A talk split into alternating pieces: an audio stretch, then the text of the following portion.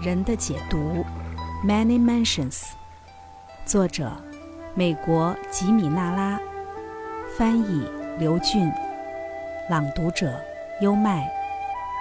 第十六章，背叛与分离。在所有实行一夫一妻制的国家中，不忠是婚姻中普遍存在的问题。也许外遇频繁发生的基本原因是生理上的。可以借匿名作者的几句打油诗恰切描述：你向东，我向西，男人爱多妻，你不顾，我专注，女子守一夫。当然，除了生理因素外，婚内不忠也归因于心理和社会因素。凯西解读提供了突出案例，体现出外遇的基本决定因素。在一个案例中。女方是两个孩子的母亲，丈夫与另一位女性的婚外情已持续八年之久，而妻子在最近两年内才觉察。他在取得解读时问道：“为什么自己要承受这样的苦恼？”解读回答：“这是因为你自己过去的不忠。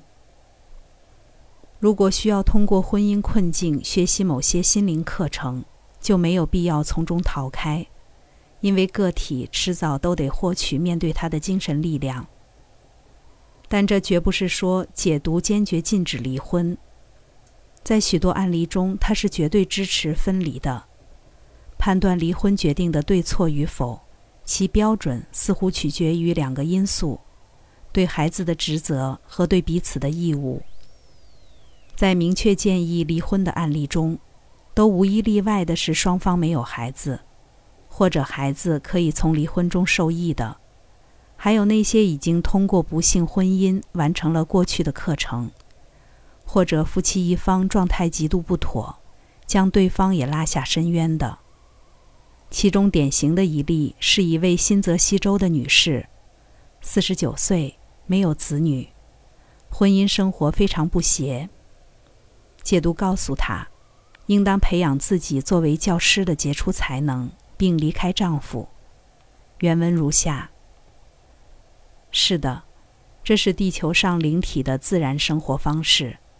但是，当双方的关系阻碍了灵体降生的目的，并且这一点愈演愈烈而无望改善时，则最好是分离。你要铭记于心，今生必须为实现自己此次降生的目标而奋斗。你起步也许晚了些。但仍然可以在指导年轻女孩方面取得很多成就。在与之形成对照的一个案例中，妻子比丈夫年长二十岁，两人之间存在着非常严重的不和。丈夫酗酒，对她和儿子都言行粗暴。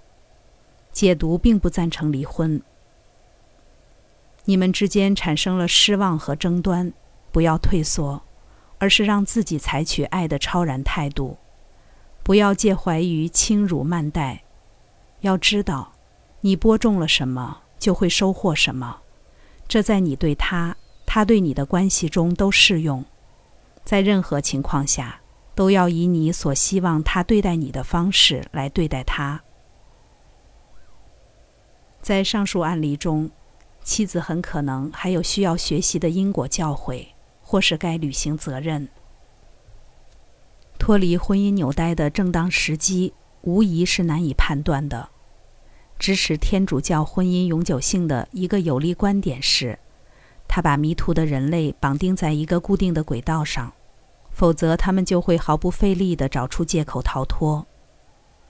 尽管凯西解读对离婚的建议非常频繁，完全没有显示出对绝对禁止离婚观点的赞同。但是他们对自我评价的标准设立得如此之高，其逻辑基础又是如此无懈可击，最终效果无疑将是降低而非提高离婚率。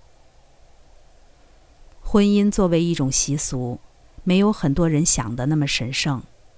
如果社会要把婚姻定为不可拆分的，那是不错；如果反之，也没什么不好。哪一种体系都不会妨碍宇宙律法的运行。人类自己设置的外在形式，几乎与他们为拉米排系定的规则一样随意和次要。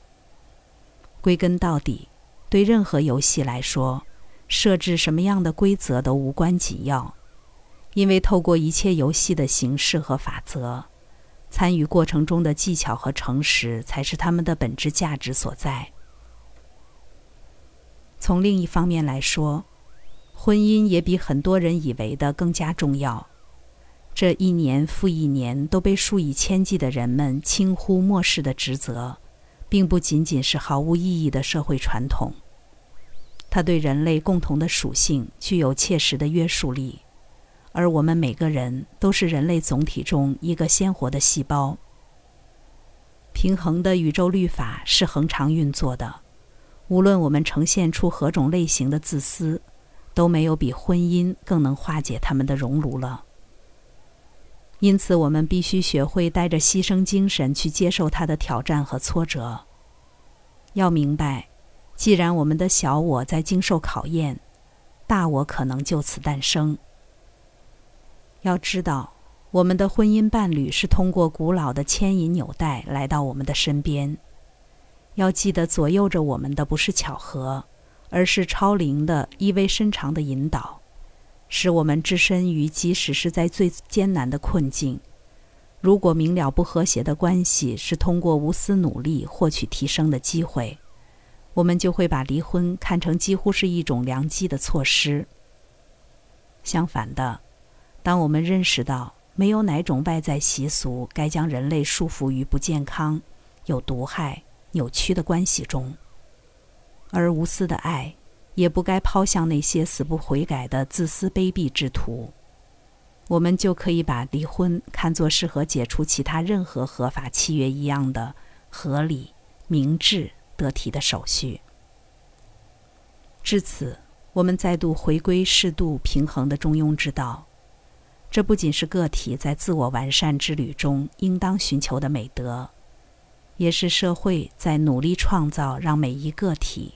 均能在其中展现自我的形式制度时，需要达到的状态。刚才带来的是《人的解读》第十六章：背叛与分离。如果您对埃德加·凯西的解读案例有兴趣，可以关注主播优麦的另一本已发的书单，名字叫做《埃德加·凯西自然疗法健康手册》。那里有更多关于埃德加·凯西的诊疗案例。关注主播优麦，并收藏我的播单，带你从另一个角度、不走寻常路的看世界。